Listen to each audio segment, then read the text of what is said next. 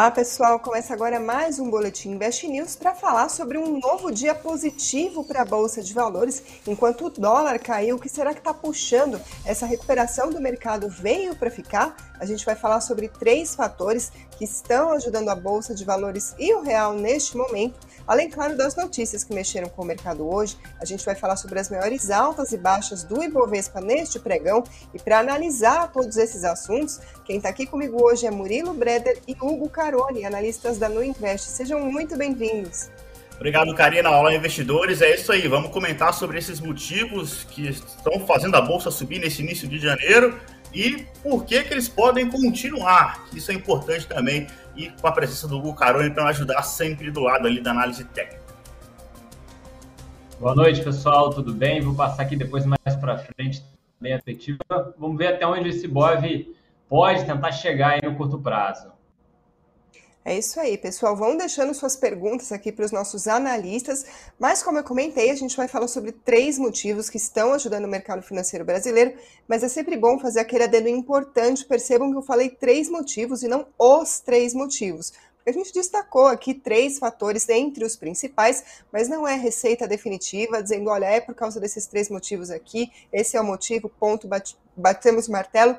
Nada disso, mas sim vamos falar sobre três dos principais. Vou passar um resumo rápido aqui, antes de passar a bola para os nossos analistas. Por que, que a gente está falando disso? Porque o Ibovespa hoje bateu a máxima desde outubro e o dólar chegou a ficar abaixo de 5,40, também na mínima do dia desde outubro, considerando aí a cotação intradiária. A gente tem por trás disso, primeiro alta das commodities, a gente chegou a falar inclusive no boletim de ontem sobre esse assunto, e hoje o minério subiu novamente seguem as expectativas sobre medidas de estímulo à economia da China. Isso tem tudo a ver com a demanda por commodities, por isso que a gente vê o preço subir dessa maneira. Carvão e aço também subiram hoje.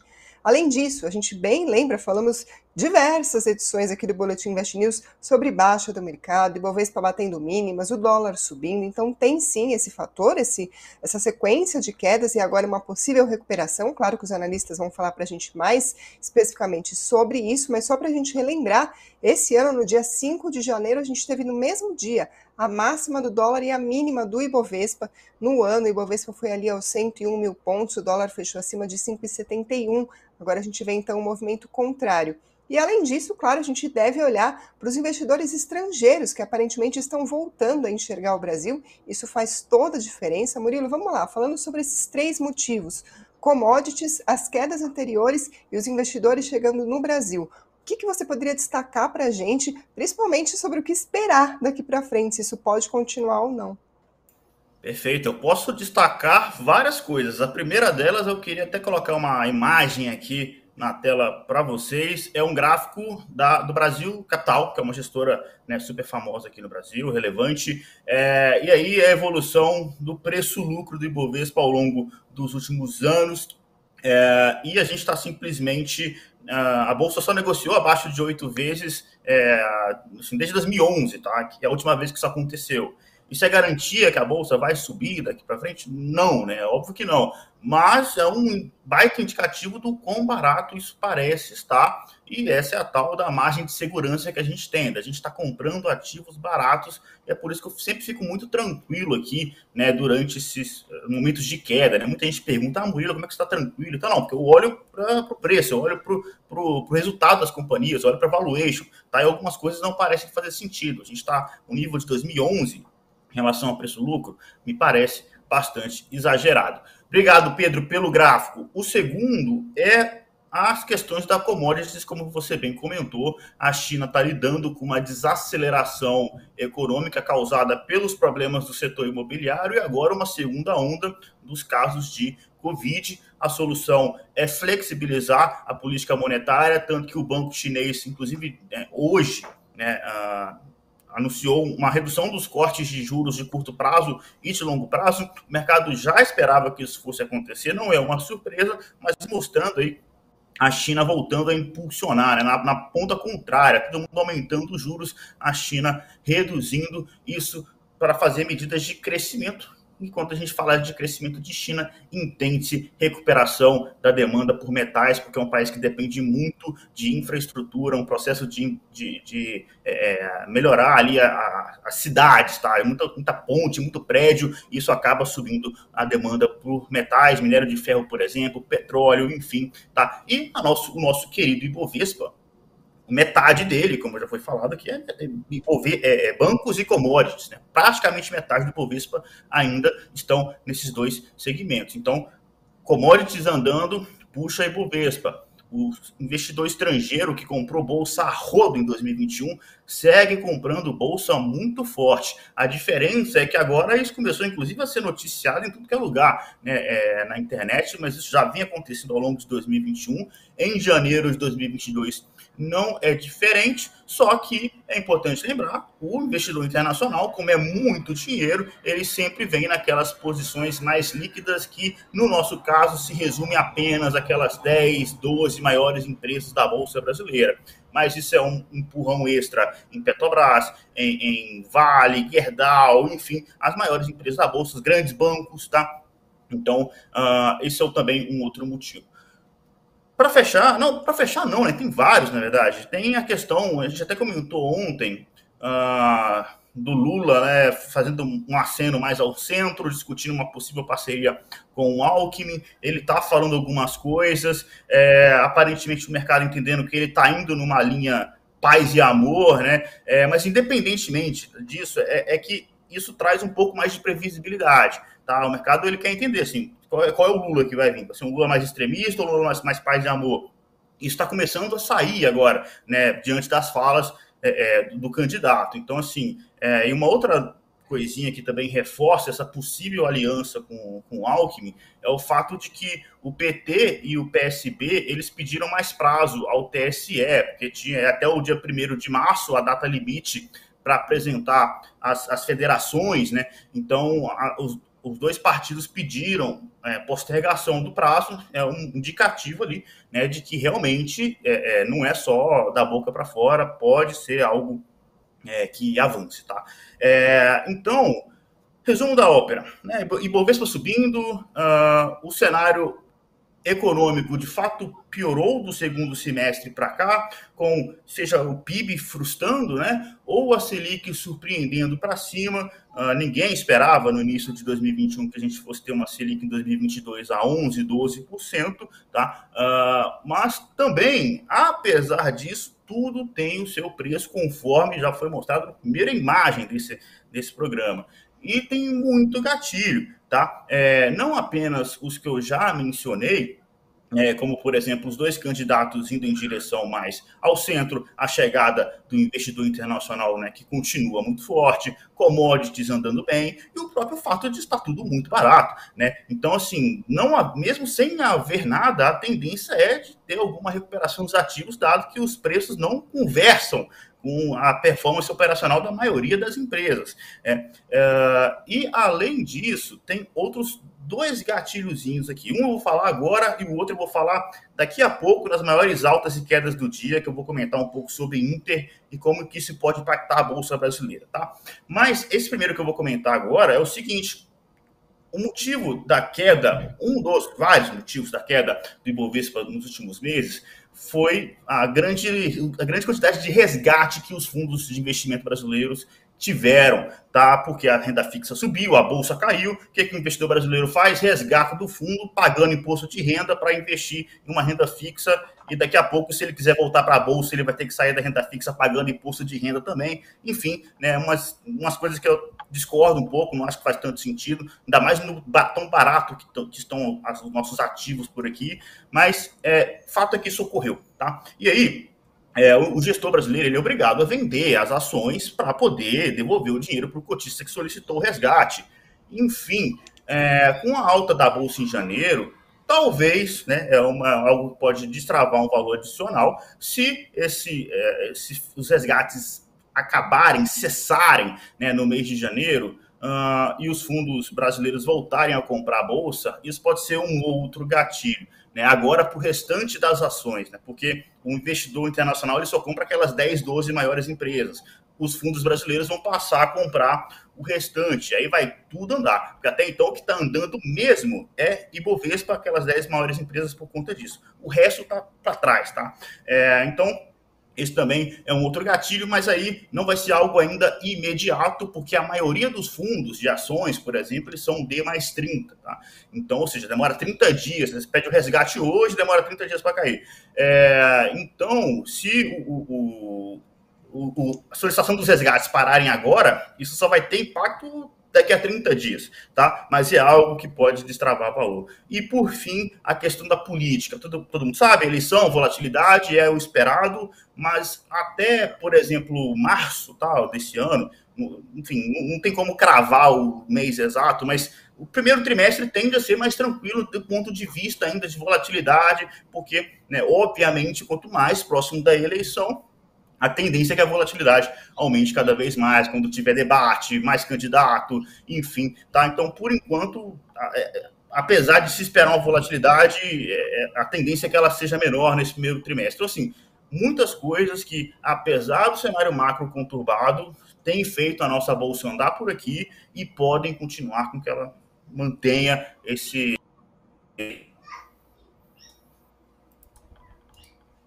Opa, é, Murilo, tem uma pergunta aqui antes de passar a bola para o Hugo, aproveitando que você estava falando sobre a tendência né, de o primeiro trimestre ser mais tranquilo, porque o Yu Shen, ele disse o seguinte, boa noite Murilo, o otimismo do investidor estrangeiro leva em consideração o ano eleitoral por aqui? Seria correto considerar que essa janela será de curtíssima duração? Aparentemente, então, ele vai no mesmo sentido da sua análise, né, essa pergunta. Olha, eu não acho que é de curtíssima duração. Por que, que eu não acho que é? Os investidores internacionais, a gente está falando de grandes fundos de investimento, são bilhões de dólares, tá, gente? É gente muito grande, não é, é a gente que é investidor individual, só que a gente fosse americano e está comprando no Brasil. Não é isso que a gente está falando, a gente está falando de grandes players mesmo. E não tem gente boba ali naquela história todo mundo sabe que o que é o Brasil. É um país emergente, que teve impeachment, né, que teve um monte de coisa aqui. É, então, eles sabem o que, que eles estão comprando. Então, por isso que eu não acho que é curtíssima duração, não. Eles estão enxergando coisa muito barata e estão comprando a disputa ali pela eleição. Eles sabem que pode ter volatilidade, mas estão comprando mesmo assim. Então, é por isso que eu não acho que é curtíssima duração esse, essa compra do investidor internacional ocorreu ao longo de 2020, maior parte de 2021. Em janeiro já começou muito forte e não tem perspectiva de parar por enquanto. Tá? Inclusive, deixa eu até fazer uma, uma, uma comentário que é o seguinte: alguns boletins atrás, eu, eu respondi uma pergunta do, do, investidor falando se a bolsa dos Estados a queda da bolsa dos Estados Unidos poderia impactar o Brasil, já que lá andou muito e e sim, se tiver uma queda muito grande lá, eu até respondi que pode impactar. Né? Mas aí eu queria até fazer um, aprofundar um pouco mais nessa resposta agora, em questão de 15 segundos, que é o seguinte.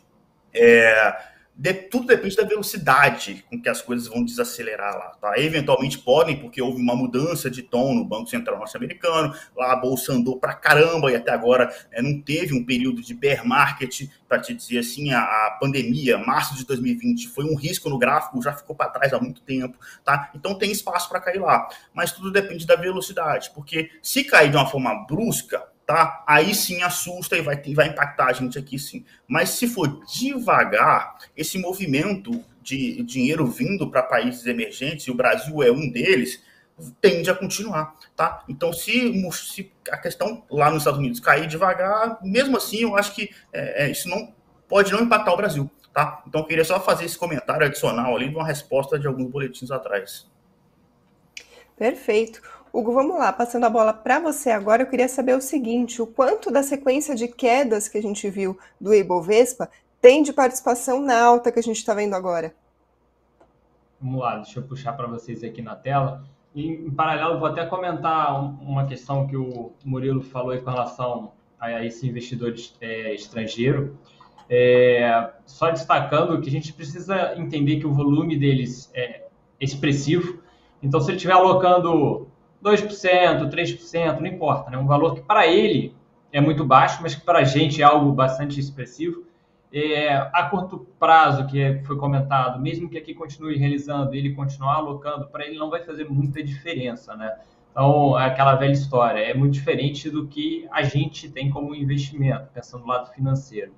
É, do IBOV, a gente, o pessoal falou bastante aí nos últimos dias, quando começou a reagir com relação à questão dos do 110 mil pontos. Então, olhando aqui pelo menos com relação ao diário, o ponto máximo que a gente teve é, do IBOV, a gente teve um período de realização de aproximadamente 122 dias, tá? E desde que ele formou um fundinho aí, a gente está conseguindo respirar. Aí já tem 35 pregões, se eu não, estou enganado, algo bem aproximado aí para vocês. É, 110 praticamente chegou hoje na máxima, tá? Não cravou lá, mas chegou muito próximo, acho que foi 109.800. E para o curto prazo, querendo ser um pouco mais otimista, já tem uns diazinhos que eu tenho falado nem no 110, eu tenho falado nessa faixa aí do 116. Então, claro que a região de 110 é uma barreirinha e tudo mais, concordo, não vou descartar isso. Mas acho que a grande barreira, se tiver força compradora, estaria por conta desses 116 mil pontos. Eu acho que ali a situação seria um pouco mais complicada. E mesmo seguindo aqui a linha do que o Murilo falou do investidor de fora, a gente precisa entender que uma correção a médio para barra curto prazo, para eles não faz muita diferença. Tá? Então, se porventura chegar no 116, depois voltar tudo de novo, eventualmente vir até abaixo dos 100 mil que a gente tanto falou e que acabou respeitando, para eles isso não faz muita diferença. Isso é pouco, isso é um espaço de tempo muito curto, é, onde a visão deles é uma visão de muito longo prazo. Então, 116 é, é, seria o grande ponto como barreira, olhando para cima, tá? olhando de forma otimista. É, e não passando lá, a gente tem que começar a reavaliar e ver para onde pode, poderia vir a, corre, a correção. Lembrando, é, anos eleitorais com relação à questão gráfica, indiferente da questão de ter quanto de volatilidade ou não, é, ele termina o ano normalmente mais ou menos na mesma faixa. Então, assim, por gráfico, a gente acaba não tendo tendência, a gente acaba não sendo direcional. E por gráfico, normalmente a gente gosta de operar direcional. Não importa se a gente vai operar vendido ou operar comprando, tá? Então, é, foram sete, se não me engano, anos que a gente teve é, pré para ano de eleição e todos com esse mesmo comportamento. Alguns com um pouco mais de volatilidade, outros com um pouco menos, mas terminando sempre mais ou menos na mesma faixa. Então, por mais que a gente venha sei lá, 116, ou até que passe um pouco dessa região que eu comentei, lá para o final do ano provavelmente vai acabar voltando de novo. E destacando também o que o Murilo falou, né? Mais lá para frente, quando acaba saindo as pesquisas, mais a gente provavelmente vai ver um, um vai e vem maior. Isso bem para curto prazo. Hugo, você comentou sobre os 116 mil pontos, mas tem alguns investidores aqui até pensando se o Ibovespa poderia subir ainda mais. A Nancy Utida está querendo saber se a Bolsa consegue voltar aos patamares de 120 mil pontos. E mais, o, teve aqui o Gil Costa perguntando se o Ibovespa tem força para buscar os 130 mil pontos, ou seja, o recorde nominal aí, histórico do Ibovespa, mesmo com eleições batendo na porta. Uma força ainda maior por Ibovespa romper, inclusive essa marca que você citou do 116. É plausível da gente esperar algo assim? Olha, considerando, vamos pensar, vamos pensar aqui do lado de estatística, tá? Como eu comentei, do, dos anos que a gente teve de eleição, é, houveram anos que tiveram uma variação percentual até expressiva, tanto positivo quanto negativo mas que não sustentou muito para esse direcional. Por isso que mesmo pensando do lado mais otimista aí, que acho que foi o de 130, é, eu não acredito que sustentaria para o fim do ano nesse nível. Tá? Não que lá para frente não vá ser algo, é, pensando já no, nos anos seguintes, que a gente não possa superar. Mas de imediato, por ser a média dos anos períodos, a gente tem que primeiro ficar preocupado com esse 116. É ali que a gente tem que ficar de olho. É, é uma média extremamente importante.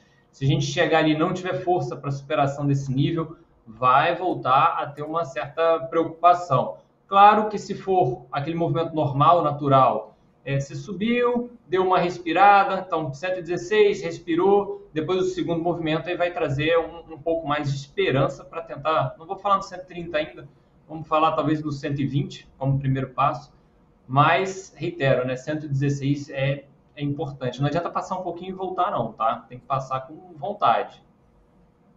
Vamos ficar de olho então para ver se o Ibovespa chega lá. Por enquanto, vou passar para o próximo bloco, que é o fechamento do mercado, começar falando de Campos Neto, presidente do Banco Central. A Pati, que acompanha a gente sempre aqui, inclusive estava falando sobre esse assunto. Ele participou de um evento do Santander e deu, claro, uma série de declarações importantes que repercutiram no mercado. Uma delas é que a inflação no Brasil é impactada pela recente alta dos preços do petróleo e questões climáticas, com fortes chuvas em algumas regiões do Brasil, seca em outras áreas. E esses fatores, segundo ele, já provocaram um pequeno crescimento das expectativas do mercado com relação à inflação. E o BC, claro, vai levar isso em conta nas suas análises, que o mercado está esperando uma inflação um pouco maior. Mas ainda assim, o Campos Neto falou que a inflação acumulada em 12 meses já parece ter atingido o seu pico, ou seja, o pior aparentemente já passou, está passando, e a gente vai começar a ver a partir de agora algum alívio da inflação. Ele disse o seguinte, abre aspas, sobre a inflação no Brasil, achamos que quando olhamos o acumulado em 12 meses, estamos perto do máximo, começamos a ver o recuo. Fecha aspas, vamos torcer para que de fato isso tenha acontecido, continuamos acompanhando por aqui. E nos Estados Unidos, hoje teve dado importante que foram novos pedidos de auxílio-desemprego. O número subiu de forma inesperada, o mercado não estava projetando essa alta que a gente viu sendo divulgada hoje pelo Departamento do Trabalho, isso em meio a uma onda de novas infecções por Covid-19 nos Estados Unidos, assim como diversos outros países. Os pedidos iniciais de auxílio-desemprego subiram para 286 mil, isso é mais do que a gente viu na semana anterior, de 231 mil. Uh, e os economistas consultados pela agência de notícias Reuters esperavam 220 mil, só para a gente ter uma noção, 220 mil expectativa, a realidade 286 mil.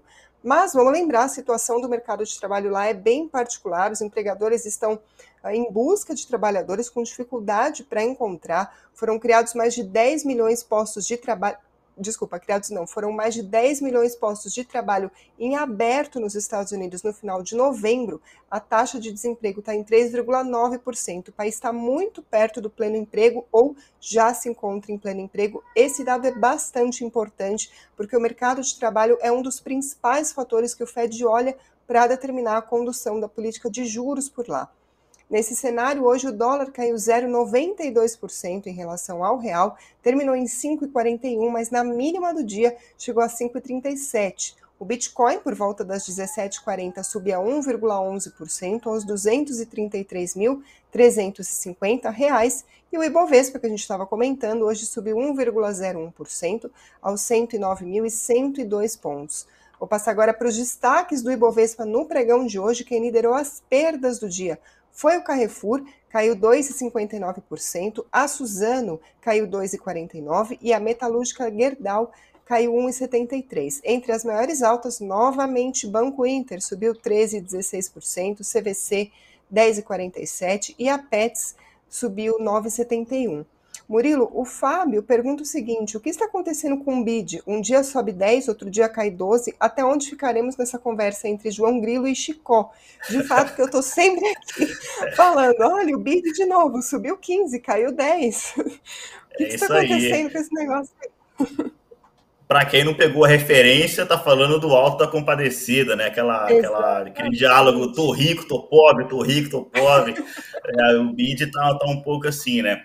Mas, o, mas por que que está assim? Né? É, é, uma empresa de crescimento, é, então essa queda, essa alta dos juros que ocorreu ao longo, aí, principalmente do segundo semestre da curva de juros, impactou todas essas empresas de crescimento. Né? Não é só Inter, tem Pets, Melios, Banco Pan, BTG, tudo isso caiu também, tá, gente? É, mas óbvio que, que BID chamou bastante a atenção, mas por quê, né? Especificamente, a gente até acho que até o, o Hugo, o Edu gravaram um boletim especificamente de Banco Inter. Naquela ocasião estava ocorrendo né, uma venda uh, de um fundo que chama Ponta Sul. O gestor tem um apelido aí de monstro do Leblon, né, ele estava se desfazendo de suas é, ações, segundo rumores do mercado, e também, segundo aqui, novamente, rumores do mercado. Na semana passada, ele vendeu mais 700 milhões de reais é, de Inter e segundo fontes, né, ele teria uh, interrompido ali, uh, acabado com, com, a sua alavancagem, né, porque é um fundo bastante alavancado, que tem bastante volatilidade, então ele se desfez de parte das suas ações do Banco Inter e teria parado né, com a venda. é uma pressão muito grande quando você tem um, um player dessa magnitude vendendo essa quantidade de dinheiro. Isso pressiona as ações para baixo. Não bastasse todo o cenário de alta de, de, juros impactando essas empresas de crescimento, existia essa pressão vendedora, que parece ter acabado. Tá? Na semana passada, segundo de novo rumores, foi a última venda ali desse fundo Ponta Sul do monstro do Leblon. Então, é o possível fim dessa pressão adicional no Inter, né? O mercado sabia que ele estava vendendo, né? Estava esperando, e se eu sei que ele está vendendo e a pressão é negativa, eu estou querendo comprar, eu não vou entrar no Inter, né? Sabendo que existe essa pressão negativa, eu vou esperar ele acabar de vender. Então é isso que tem acontecido. Essa venda acabou. É quem queria comprar agora voltou a comprar a Inter. Houve também é, manifestações de, de, outros bancos de investimento, né, de outros analistas recomendando é, é, investimento de compra em Inter. Né? É, isso também impulsionou de forma positiva. Então, por isso que agora, é, essa semana especificamente, Inter resolveu andar, não obstante né, a alta do Ibovespa, que naturalmente já ia fazer o Inter naturalmente subir, tem um fim dessa pressão vendedora. E essa recuperação do Inter, é isso que eu queria voltar lá naquele papo lá do início do, do programa.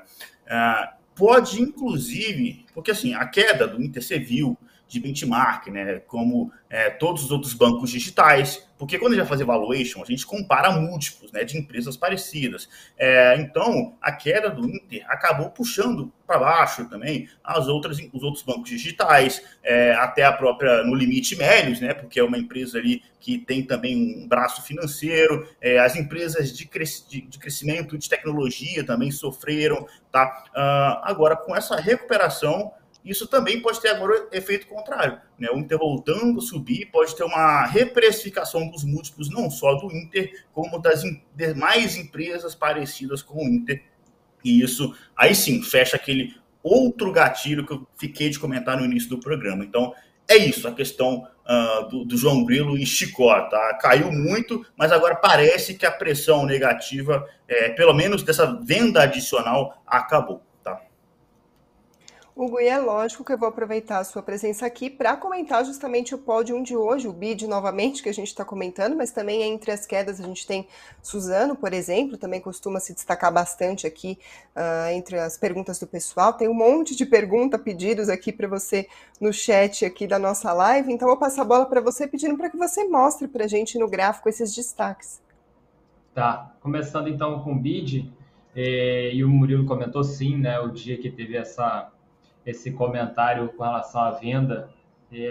Era eu e o Edu, se eu não me engano, mas eu estava no programa e a gente falou bastante com relação à região de 50% de fio, que é essa faixa que está bem no centro da tela de vocês, considerando o ponto mínimo de março de 2020 até a sua região de topo histórico. E a briga justamente nessa faixa. Né? A gente estava aqui, se eu não me engano, foi no dia, no dia 5 ou logo no dia anterior. A gente estava falando justamente sobre o ativo nesse dia chegou a ser um pouquinho pressionado abaixo dessa faixa dos 23,87, que é para ser um suporte importante. Dois dias depois teve uma alta bastante expressiva, teve um pregão ali com uma alta de quase 15 ou 15,5%. Bom, resumindo, essa toda volatilidade vista nos últimos dias, tirando o fator né, da, da questão dessa venda expressiva com relação ao ativo, graficamente é um ponto que é normal ter muita briga. A gente tem as três faixas, de fato, para quem conhece, não só a central, a central é considerada assim a, a, correção perfeita, mas você tem as duas outras faixas, anteriormente seria 32 e 37, que teve briga, não passou direto, e agora está tendo briga de novo. Tá? Por ser a correção perfeita, né, é esperado que a partir daí ele consiga ter uma reação se você for partir do pressuposto que o longo prazo vai dar continuidade a uma tendência de alta, tá? Mas isso a gente não pode descartar a última correção, para quem conhece, então só destacando o valor 17,61. Eu só falo um pouquinho que a BID 11, que é a mais líquida, ela ainda tem um pouquinho de diferença em relação à BID 4, que tem uma liquidez menor, mas que tem um histórico um pouquinho maior. Então, dependendo, só quem estiver acompanhando, quero passar o ponto também da outra referência, para não ter erro aqui. Então, a referência com relação a PN foi 7,45. Essa aqui ele foi mais pontual e reagiu logo em seguida. Agora só essa semana que ele veio trabalhar um pouquinho abaixo. e se eventualmente vier trabalhar na última, para a referência da BID 4, tá, de 5,41. Agora já puxando direto para a referência da Suzano, que foi é, um dos ativos com a maior realização do dia, é, para o longo prazo, só destacando primeiro o longão dela, a princípio, para que esse contexto de longuíssimo prazo venha a ser negativo, teria que cair bastante. Então, só destacando que no longão ainda é algo bem positivo. O semanal pode vir a complicar um pouco mais se ele vier a trabalhar abaixo da casa dos 53 reais, tá? Esse aí vai ser o mesmo ponto, esse é o semanal, mas vai ser o mesmo ponto se eu for falar aqui do diário, que é a referência da mínima que a gente teve aqui no ano meados aí do, do ano passado, tá? Então, o ideal é não trabalhar abaixo disso aqui. Mais ou menos 53, se alguém quiser cravar 53 e 20. Se respeitar e voltar à força compradora, ótimo. Se começar a trabalhar abaixo disso, aí começa a preocupar, só que a gente tem que ver exatamente como é que vai estar a formação gráfica naquele momento, né? Para saber qual pode ser o próximo patamar de preço que o papel pode estar vindo buscar. É isso aí. Tem um monte de pergunta interessante, assunto aqui que a gente poderia abordar, como sempre, mas infelizmente o nosso tempo acabou. Mas muito obrigada a todo mundo que está aqui participando do Boletim Invest News. Continuem deixando suas mensagens, suas sugestões, suas críticas também são sempre bem-vindas. Deixa o like se você gostou dessa edição e se inscreva no canal se você é novo por aqui. Muito obrigada também a quem está ouvindo o programa por podcast ou pela Alexa. E claro, muito obrigada, Hugo Carone e Murilo Brender. Sempre um prazer, galera. Bons investimentos. Até mais. Tchau, tchau, gente. Boa noite. Tchau, gente.